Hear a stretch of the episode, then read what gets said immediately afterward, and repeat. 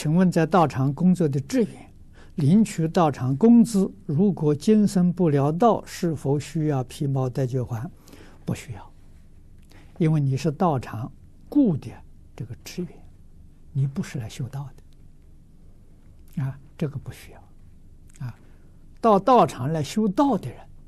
接受啊这个呃四四众的供养啊，那你也是要认真修行。你不认真修行呢，今生不了道啊，就皮毛带脚啊，